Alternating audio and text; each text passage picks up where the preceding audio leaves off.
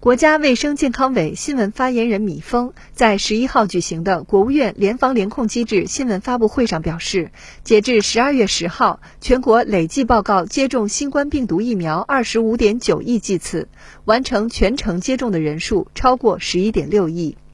截至十二月十日，全国累计报告接种新冠病毒疫苗二十五亿九千一百八十七点九万剂次。完成全程接种的人数为十一亿六千二百四十八点八万人。新华社记者北京报道。